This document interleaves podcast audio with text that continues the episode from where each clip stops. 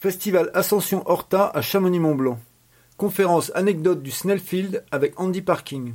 C'est moi de, démarrer peut-être. Euh, voilà l'histoire de. Enfin, la raison pourquoi nous sommes tous là, rassemblés aujourd'hui.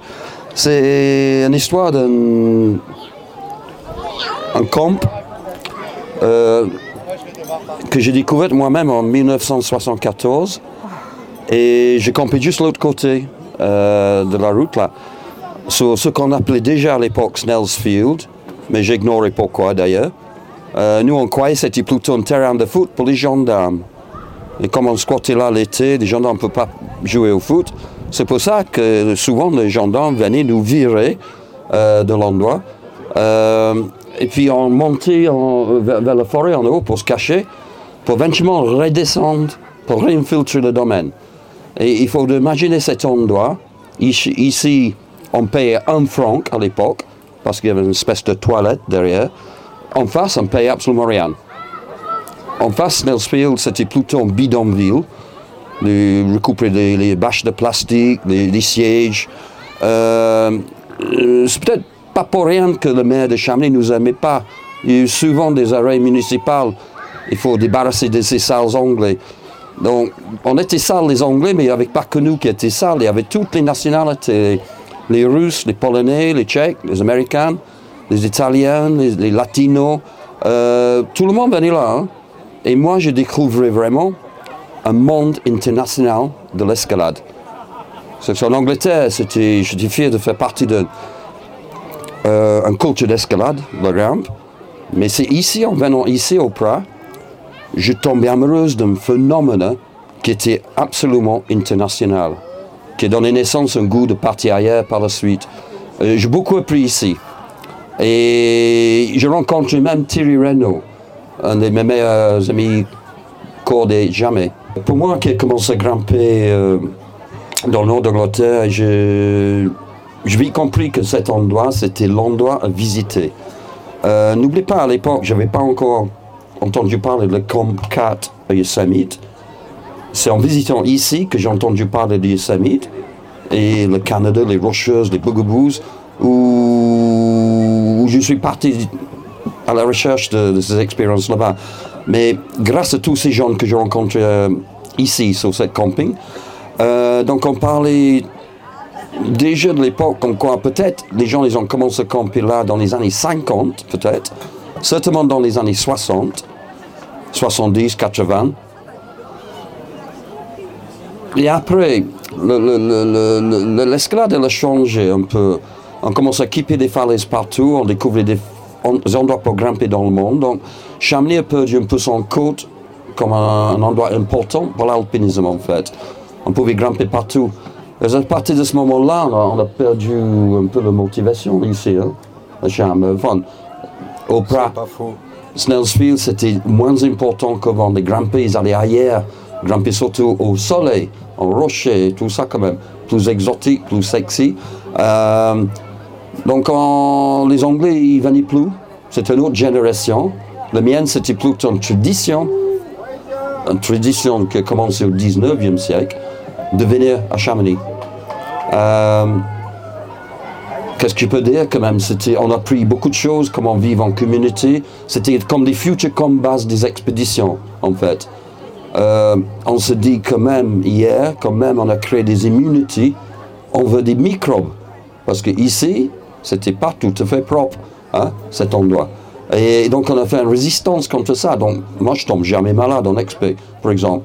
Et j'en suis persuadé que j'ai tout appris ici, dans les bidonvilles, de cet endroit-là, quand même. Hein. Est-ce que tu peux nous dire un petit mot sur l'hygiène du Snellfield? C'était quand même limite. Hein. Euh, c'est peut-être pas étonnant quand on nous regardait comme un plaie sur la vallée. Euh, mais tous ces gens qui viennent là de partout dans le monde pour squatter ici, donc je veux dire des, gens comme Reinhold Messner, Yvan Chunard, Gary Hemming, Christian Bonington, euh, il y avait beaucoup moins de Français qui campaient ici. On rencontre des Français parce qu'ils venaient grimper sur le bloc. Et après, on, rencontrait en montagne ou dans les bars. Euh, on allait au Chouk pour rencontrer des Français. Et les Anglais allaient euh, plutôt chez Maurice Simon au bar national, euh, le mythique. va savoir pourquoi les, gens comme Snell, si la légende c'est vrai que Snell, ils ont négocié pour nous avoir le droit de camper en face, et des gens comme Maurice Simon de National, on nous a toléré. C'était marrant, hein? Euh, On se sentait accueillis, en fait. Et, euh, donc pour moi, je, je, suis toujours au Prat dans un sens, hein, quand même. Je savais dire, j'ai jamais bougé. C'est le premier endroit que j'ai vécu ici. Hein. Et euh, tout à l'heure, j'ai parlé avec Jacqueline Vouillemoz. Je rencontre son famille dans la forêt, là, en train de travailler la forêt, déjà dans les années 70. Je ne savais pas que plus tard, j'allais rencontrer une vraie famille Vouillemoz, quand même. Hein. Et euh, pour moi, c'est une, aventure culturelle. Et, surtout par rapport à ici. J'avais déjà un intérêt dans la culture britannique de l'escalade. Ici, ça m'a montré quelque chose de plutôt international. Et une certaine ouverture sur la culture française aussi, qui plus tard m'a fasciné complètement, hein, jusqu'à euh, que je finis par vivre ici maintenant. Hein. Et, euh, donc, pour moi, il y a eu une importance primordiale par rapport à ce village, les bras, la forêt et ce campement. Hein. Quel est le lien du Snellfield avec le magasin Snell Sport à Chamonix? Oui, on avait le post-restant chez Snell Sport et au Bar National. Euh, des gens comme Maurice Simon, j'ai appris plus tard, euh, a beaucoup aidé les gens. Les démunis, ceux qui étaient accidentés, même ceux qui étaient décédés, décédés en montagne. Euh, ça, j'ai appris bien plus tard, hein, quand même. Il y a une certaine solidarité. Et et donc on a aimé ces gens en fait. Et euh, on a vu leur famille agrandir et tout, euh, passer des années ici. Hein. Euh, il y avait une entrée ici sur le camp. on mettait les, nourritures, en, cuisinait ensemble. Il y avait, je sais pas, beaucoup, un certain phénomène, c'était rock and roll à l'époque, n'oubliez pas, parce que nous, les grimpeurs, nous, il y avait beaucoup moins de femmes qui grimpaient mais on, a tiré les femmes. Il y avait des jeunes filles qui venaient chaque été en, amenant des copines. Euh, c'est une sorte de phénomène groupé, non, sans blague. Hein. Et euh, donc c'était génial. Euh, c'est une sorte, imaginez tout ça, sorte de bidonville, plein de gens comme nous, les démunis, les sans-sous. c'est une sorte de un festival de rock sans la musique, parce qu'on avait tout le reste compris. Euh, et, donc c'était génial, c'était une aventure énorme de venir de l'Angleterre, pour moi en stop, d'être kidnappé par des filles, des Françaises. C'était génial. J'ai découvert le, pays et la culture française euh, grâce aux Françaises. Et, euh, donc l'aventure, c'était autant le voyage, le on the road, d'arriver ici avec une excitation de encore me retrouver Oprah, et les montagnes, et les copains, et, toutes les aventures en route aussi. C'était excellent. Euh, je sais pas, il fallait bien plus tard retrouver un phénomène pareil aux États-Unis, par exemple, euh, quand on faisait les road trips. Même chose, c'était vraiment excitant. On ne savait pas quoi attendre. Un petit mot des petites annonces à Snell Sport pour aller grimper. Personnellement, j'étais très méfiant de, tomber sur les annonces. Euh, n'importe qui dans les pubs qui disait demain on peut aller faire un voyage en montagne, qui selon eux ils avaient l'expérience. Moi j'ai pris autrement de juger les gens. C'est ce qu'on fait en montagne quand même. Malgré tout le blabla, de dire oui, celui qui parle trop, peut-être grimpe moins bien. Hein. Euh, on était devenu juge de caractère quand même. Hein malgré ces annonces. Donc il y avait aussi au Camp 4 en Yosemite, pareil. Euh, souvent c'était une recette, pour le désastre. Ça. Et euh, ceux qui boivent trop de bière le soir, demain on parle à Blatier, euh, voilà, ne revient plus. souvent c'était ça. Hein, de, de, donc c'était pas le meilleur, système hein, quand même. Moi je, sois, je préférais grimper que avec des amis, même des gens comme Thierry Renault et, ou, ou toute seule. Voilà. Plus simple que ça, tu veux. Hein, non Cancat versus Snellfield. Oui, ouais, en fait, c'est curieux euh, parce qu'on parle toujours de Camp 4 mythique, de Yosemite, qui, justement, ici, comme je disais à toi, chez moi, euh, que ici, il y a eu plus d'importance parce que tu as touché tout le monde, pas que ceux qui allaient en Californie, parce que toutes les grimpes du monde venaient là d'abord, ici. Euh, et ça a dû toucher des tas de Japonais, des, Coréens, enfin du monde entier. Qui, qui maintenant, n'oubliez pas pour eux, c'était pas évident de grimper peut-être, sans parler de le, bloc soviétique, ceux qui pouvaient s'échapper de chez eux pour venir forcément ici, sans dessous. Euh, il y a une importance primordiale de ce terrain ici pour la culture escalade, montagne, expédition. Parce que toutes les mers Himalayas, par exemple, ils ont tous passé d'abord par ici.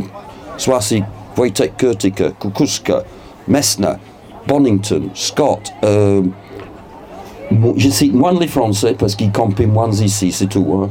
Sinon, les Français, ils auraient été présents. Mais ils, ont grimpé avec ces gens, les Français. Ils étaient amis. Ils ont partagé quand même des choses autres que ici sur le camping. Mais justement, l'influence culturelle de cet endroit pour moi, et dans le monde de la gramme, je pense que c'est tellement important, c'est quand même bizarre, aberrant même, donc on n'en parle même pas. Et on en parle autant de Camp 4 à Yosemite, qui est important aussi, hein, quand même. Hein. Qu'est-ce qu'on pense La police et le Snellfield. Oui, oui, oui, c'était souvent ça le matin, on se réveillait, euh, mitraillette dans la gueule, euh, vos papiers, s'il vous plaît, et puis voilà, vous avez jusqu'à midi pour décamper, et puis voilà, donc on monte les soirs dans le forêt low où on partait carrément grimper pour mieux revenir, euh, pour se réinstaller doucement, avec une nouvelle vague qui venait de je sais pas où dans le monde, euh, qu'ils n'ont pas encore vu les gendarmes. Donc c'était presque ingérable hein, en quelque sorte. Et anarchique à Suède, c'était génial. Et, euh, quand je regarde ce bloc-là, il y, a des gens qui grimpent là-dessus. Cette bloc, à mon avis, c'est peut-être le meilleur le bloc le plus connu dans le monde entier à un moment donné. Dû à tous ces grimpeurs qui viennent ici. À Fontainebleau, les Parisiens, ils avaient le bloc. En Angleterre, on avait le bloc. Aux États-Unis, en, Saxony, en Allemagne, le bloc. Euh, chacun de nos blocs. Mais tout le monde connaissait cela, le Pierre d'Orta. C'était peut-être le bloc phare du monde à un moment donné. Non? Hein? Et euh, c'est pas, faux. Ce soir aussi, ce soir aussi. Oui. Et, euh, et le, nombre de gens qui ont cassé la gueule, un poignet, une cheville au début de la saison d'alpinisme, là, je, je perds, de, du compte. C'était tout de suite, toute les, l'ambition de l'été finie. Première sortie sur le bloc, voilà, hospitalisé, évacué. Euh, voilà, bien fait pour toi. Et, donc le bloc, ouais, c'était génial. C'est un phénomène à lui-même, ce bloc erratique-là. Et maintenant? Ça serait sympa d'imaginer qu'on peut recamper là l'été. Par exemple, une idée, laisse les gens, ceux qui bossent dans la vallée, qui sont obligés de vivre dans une caravane, dans un camion. Tu sais, les travailleurs saisonniers, par exemple. Peut-être tu peux vivre ici au moment de l'été. Coup d'avalanche, je ne peux pas construire, ça ne dérange pas. Ça manque la place de la vallée peut-être c'est une solution, j'en sais rien. Ou proposer carrément une option sur le camping, pas sauvage, équipé, donc c'est sanitairement correct, on paye un peu, mais ça propose aux gens qui n'ont pas trop d'argent pour pouvoir venir quand même, l'été au moins. Hein.